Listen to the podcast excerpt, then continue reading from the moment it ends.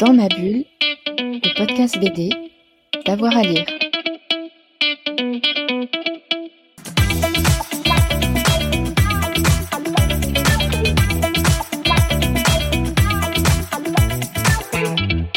Ok, alors mes trois choix.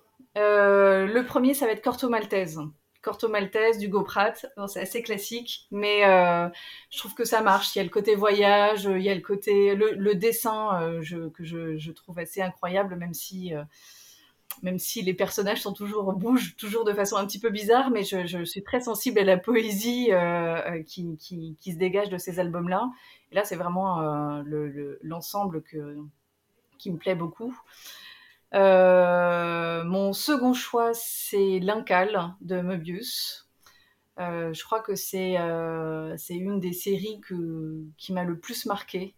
Euh, par l'imaginaire, par la, richesse dans, les dessins et dans les univers. Je, trouve ça assez exceptionnel. Et le troisième, c'est le réducteur de vitesse de Blin, de Christophe Blin. Le voyage dans ce bateau qui est presque vivant, euh, qui, et puis le dessin aussi est magnifique. Ça a été un des albums quand je l'ai découvert euh, qui euh, m'a fait prendre conscience en fait du côté littéraire en fait de, la bande dessinée et j'ai trouvé ça vraiment fantastique.